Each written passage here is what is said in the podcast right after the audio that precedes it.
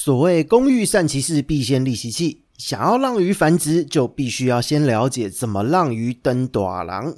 那这次鱼类生理斗知识系列，我们来到了第四集，今天就要来说说很多人都很想听的关于鱼类生殖这件事。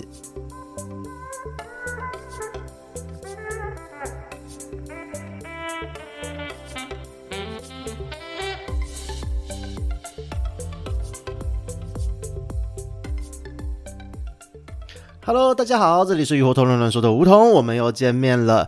最近呢，其实呃，光是上个礼拜我就录了一大堆的专访，真的是采访满满，非常的充实。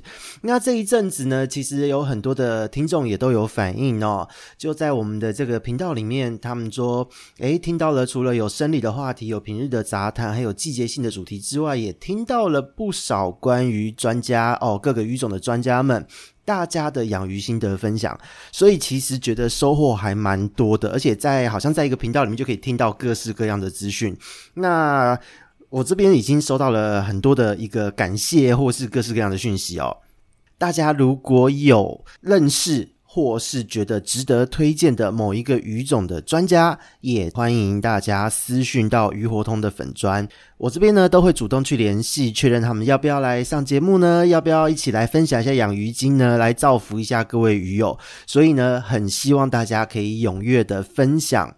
认识的一些鱼友，或是在某一个鱼种方面学有专精的一个玩家，因为对于我们来说呢，其实这个也是一个学习的机会。像我自己本身都玩一些怪鱼，也不是什么鱼都会养，但是水族的世界真的是什么鱼都有，甚至不要讲说只有鱼种，连产业面的也都欢迎推荐。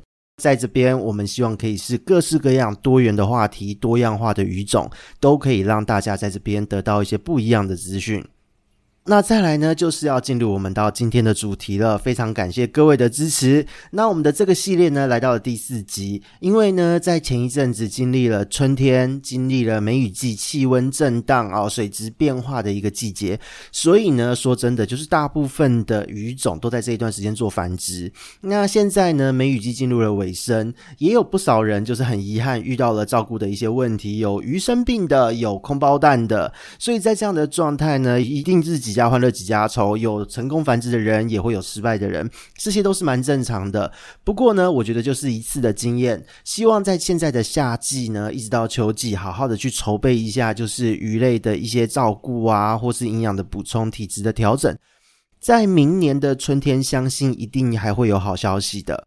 那所以呢，为了让大家可以在进入了夏季做体质调理的一个重点期间，能够好好的去调理。在这个时间呢，就特别要录了这一集，刚好也是分享鱼类生理的一些相关知识。因为对于我们来说呢，我们要繁殖一个生物，你一定要理解它什么时候成熟，它什么时候繁殖，什么样的条件可以诱发它的繁殖，这些都是非常重要的一个基本知识。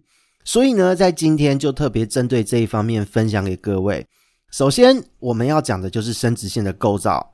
生殖腺的构造呢，其实就是不分雌雄，它都是一个囊状的构造哦。不论是精巢或是卵巢，它都是囊状的构造。它会沿着体腔内的背侧壁。如果我们把它从背部往体内去切的话，你会看到背部，然后再来会看到肾脏，接着你会进入到体腔。那进入到体腔的时候，接触到的第一个东西就是附着在背侧壁的这个腺体，就是生殖腺。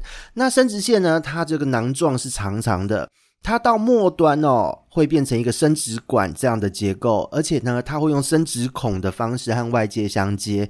所以其实有很多的鱼类呢，就是即使你从外面的体色体型看不出差异，但你去注意它的泄殖孔，它的泄殖孔其实蛮多鱼类呢，像是鲶科的鱼类等等，其实都会有雌雄的二型性，就是公的和母的哈，雌鱼和雄鱼，它的生殖孔长得不太一样。哦，那再来就是在构造方面呢，还有一个就是部分的鱼种才会有的，就是交尾器这样的构造。比方说像软骨鱼、鲨鱼、红鱼都有，其他的硬骨鱼类呢，则是在降鱼它是有这个构造的。那再来呢，就是进入到生殖方式这个部分。鱼类的生殖方式呢，基本上分为三种，大部分的鱼种呢都是卵生鱼类。接着呢，就是有卵胎生和胎生。卵胎生其实大家很常见到哦，那它的定义是在母体中发育，但是小鱼的营养都来自卵黄囊。像孔雀鱼就是很典型这一类的鱼种。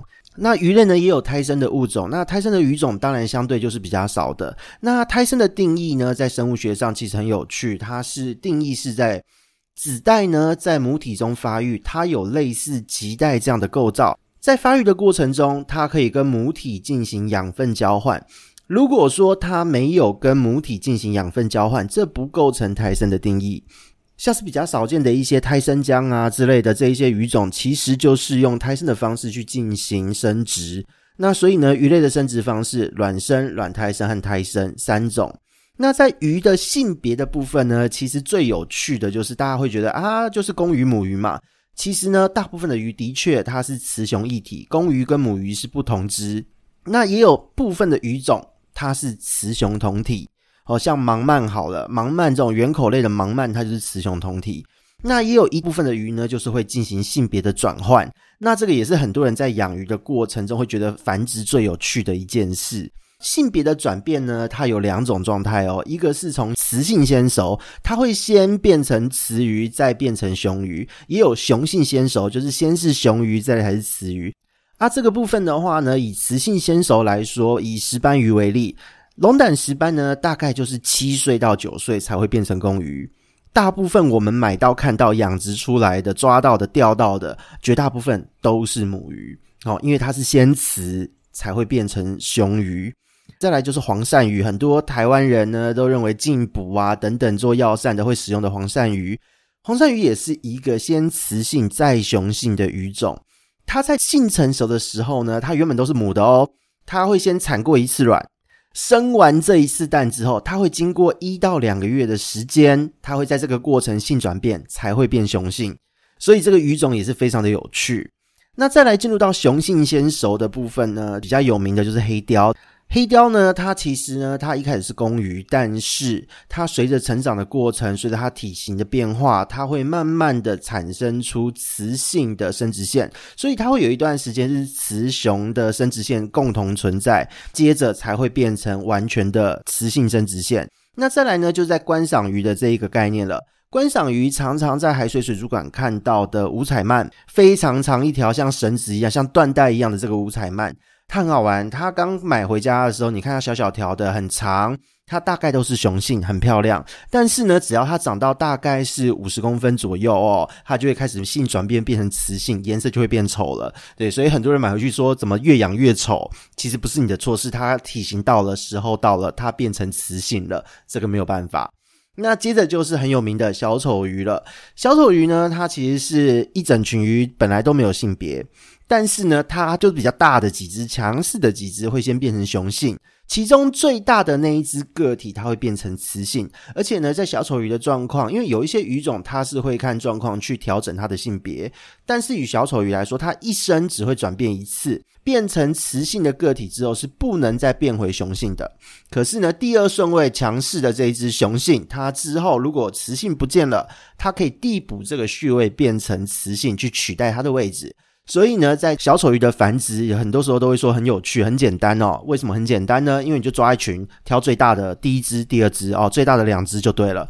最大的那一只哦，第一大的一定是母的，第二大的一定是公的，所以操作上非常的容易。那再来呢，就是要补充一下，如果说哦，我们要调控鱼的性别。在人工投喂饲料的同时，你添加性荷尔蒙，就是雌激素或雄激素，也可以促成性转变的发生哦。以孔雀鱼为例，就已经有很多的例子了。你在饲料中投喂特定浓度的激素哦，不论是雄激素，不论是雌激素，哪一种都可以，都可以让雄鱼变雌鱼，雌鱼变雄鱼哦，会有这样的一个状态发生。那再来呢，当我们讲完性别，就要开始到产卵的部分了，因为鱼大部分都是卵生嘛。那以卵的性质来讲呢，其实就是有分浮性卵和成性卵。以浮性卵来说，海水鱼大部分都是会漂浮的卵。那这个卵为什么会浮呢？因为呢，在这样子浮性的卵之中呢，它是有油球的存在。那这个油球会让它的比重比较轻，所以呢，它就能漂浮在海中。这个是浮性卵的部分。那成性卵呢，有分为两种，一个是有粘性的，一个是没有粘性的。有粘性的卵，它会有几种形式，比方说用粘液来粘住东西，那像鲤鱼就是粘液卵。那另外一个形式呢，就是卵壳的表面会具有绒毛，比方说像清江鱼，有的时候在养的过程，你会发现，哎，奇怪，怎么那个卵粘的到处都是，而且拔下来好像很难拔，太大力怕把卵夹破，不用点力气好像很难拔得下来。那这一些鱼呢，有时候在收它的卵，它每次就产个几颗，产个几颗，你要怎么收？你就会看到那个过滤器上面会粘一大堆卵，就用那个小镊子把那个卵从过滤器上面一颗一颗挑下来就可以了，所以其实这个操作是非常有趣的，因为它那个粘性其实蛮强的哦。那另外的刚刚讲到的非粘性的卵，就是一般的分离卵，它就是沉下来，然后没有什么粘性，随波逐流这样子哦。那这边就要特别强调一下哦，其实不同的鱼种它产卵的数量差异超大，以翻车鱼来说，一次可以产到三亿颗，这个是非常有名的。但是依照鱼种的不同，还有同一种鱼，它的体质状态不同。比方说，这一次它繁殖了，它产卵了，但是它只有产十几颗。可是这个鱼种，如果它的状态好，营养够，它是可以产到一胎一两百颗的。所以它会有种间的差异，然后种之内又有个体的差异。所以这个部分呢，也是在检视饲主有没有把你的鱼养好的一个依据。如果它的卵量非常的少，那就代表你的照顾是有问题的，这一条鱼的营养是有问题的。这个都是一些警讯哦。那再来呢，当我们讲到产卵的部分了，就一定要再介绍产卵的周期和次数，因为这一边呢，就跟各位在饲养的操作上面会息息相关。大部分的鱼种呢，它的产卵它是有周期性和季节性的，比方说鲤鱼、金鱼啊，它会在春天、夏天、春夏这个时候去做繁殖。那龟尊鱼哦，食用的龟尊鱼类则是在冬天。那大部分呢，我们在市售，我们常常买到的这一些热带鱼种，则是在干季啊，进入雨季的时候，干季尾声进入雨季的时候进行产卵。所以呢，就为什么前一阵子在春夏季节这个转换的时候，气温震荡，然后呢下雨这一些状况各种震荡的时候，这一些鱼会在这个时机点繁殖，这就是因为它们在原生的环境，它们的生理周期就是会在干季的尾声进入雨季的时候，哦，降雨的时候，换季的时候会产卵。所以呢，这个是基本的产卵周期概念。那再来就是关于产卵次数的部分了。鱼的产卵次数呢，它是有分为三大类型的。第一个呢是一生一次哦，一辈子只产一次卵。那最主要就是像鲑鱼啊、香鱼、鳗鱼这一类的鱼种，它们所有体内的卵细胞会一次成熟，然后呢，所有身体的能量都会用在这个地方哦，溯溪的溯溪，降海的降海，去它们出生时候的产卵场进行繁殖。那繁殖完之后，因为所有的养分都消耗殆尽，一生就这么结束了。那再来第二种呢，就是所谓的一年一次哦，一整年就生一批哦，它也是卵细胞一次成熟。如果这一次失败错过了，就要等到明年的这个时候才能够再生产。那这些鱼有什么呢？以食用鱼来说，就是以草鲢鱼为主了。那再来呢，就是会讲到第三种哦，一年会产很多次的这种卵，它的卵细胞呢会分批多次的成熟。那比方说像鲤鱼啊、鲷鱼啊、斗鱼，大部分的观赏鱼其实都是在这样子的一个范畴内，都是属于一年之中，只要条件对了、状况对了、营养对了，它都可以多次产卵。那其实呢，每一次讲这一些话题呢，都会有人问我一个问题，今天也在这边跟各位做一个小小的回答，就是到底哪一些环境因子是让鱼类成熟产卵的关键？我在饲养的时候到底该怎么做？那这个部分呢，其实就是在今天我们简单的跟各位做一个说明。鱼的产卵期和性成熟的调控呢，它是透过什么来调控？两个东西，一个是光周期，一个是温度，其他部分是其次。透过这两个因子的变化呢，它是可以某种程度的模拟自然界的季节变化，可以让鱼的产卵时间提前或延后。因此呢，这边就会很多人又会再有问题了。诶，可是不是说水质震荡吗？要调一堆东西，为什么我会只有讲光周期跟温度变化？其实这边就要跟各位说到了关于鱼类内分泌的概念了。因为有许多人其实在不了解鱼类内分泌是怎么运作的状况之下，会做很多呃，我说叫做错误的尝试或是无谓的尝试。做了很多尝试，很努力，但是抓错重点，等于就是鱼根本没感，反而因为你调节水质调节的太多，影响到其他它的生理系统的作用，伤害到了鳃，伤害到了消化道，伤害到了体表黏液，反而让鱼过度的紧迫，它的生殖腺整个的能量利用反而会出问题。所以呢，这边就跟各位简单的介绍一下鱼类在繁殖相关的内分泌是怎么样运作的概念。当光线和温度这一些外界的东西产生变化的时候，鱼类如果它是到了成熟的阶段，它的营养成分也到位的话。它从下视丘开始到脑下垂体哦，脑下垂体它会分泌一系列的所谓的 GTH，就是促生殖腺生长激素，它会促进生殖腺生长的一些荷尔蒙就会分泌。那这一些荷尔蒙呢，有一大堆东西，这个我们之后在介绍内分泌的时候再跟各位做说明。那当这些激素作用到生殖腺的时候，生殖腺开始发育，而发育后的生殖腺本身也还会再分泌激素来强化鱼的第二性征。因为呢，不论是公鱼还是母鱼，其实它们同时都具有雄激素和雌激素，只是雄激素多，它就是雄鱼；雌激素多，它就是雌鱼。两者一定会同时存在。那在这个状态呢，就会变成说，如果你的条件是对的，它的生殖腺、它的这个荷尔蒙是对的，那么它就应该会是一个成熟的公鱼或是雌鱼。所以呢，透过环境的因子改变。温度和光周期是最重要的，其他的水质因子，比方说像 pH 啊，有的没有的，那些都是非常非常次要的因子。通常一般的成熟都是靠温度、光周期就可以了，只有很少部分的鱼种会受到其他的水质因子影响。那只要你的环境因子改变，你就可以调控鱼只的成熟和产卵。但是呢，如果你要你的鱼顺利的成熟、顺利的产卵，千万不要忘记，还需要大量的养分哦。比方说，像是我们之前多次提过的维生素 E、维生素 C 这一类的，它都是在鱼的生殖腺发育上面非常非常重要的营养素。所以呢，这边帮各位做个小小的结论：让鱼成熟的重点是提供正确的温度和光周期。让鱼体内的营养成分是正确的。你要让鱼它在透过这样子的温度光周期调控的状况之下，它的身体够强壮、够营养，可以有超多超好品质的精卵。但是呢，它又不能肥到变成脂肪肝。如果肥到变成脂肪肝，反而会抑制它成熟。所以呢，当你做到了这一点，你平常的照顾养得好。那这个时候，如果天时地利人和，你用正确的配对方式和提供产卵床，就可以很轻松的水到渠成。所以呢，为什么我们讲繁殖，其实关键就在光周期和温度的变化。那营养又占了大部分，其他的水质因子都是其次哦。所以是这样的一个概念。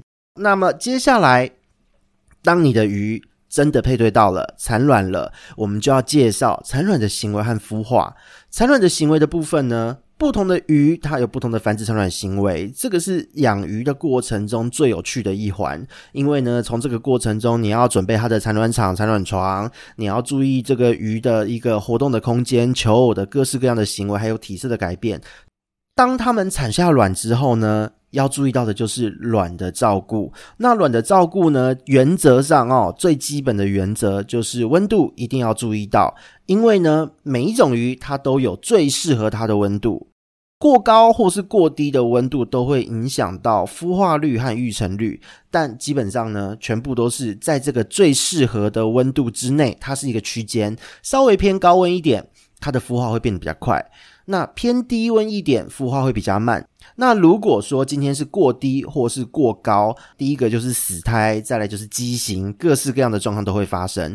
所以呢，不要去为了追求抢快，把所有的鱼都把它温度控制得非常高哦。在卵的照顾上，好不容易产下卵，又用超级高温去盯这个卵，对于卵的发育来说，并不会有好的帮助。你一定要先做功课，了解这个鱼它最适合的温度是几度。再来做操作。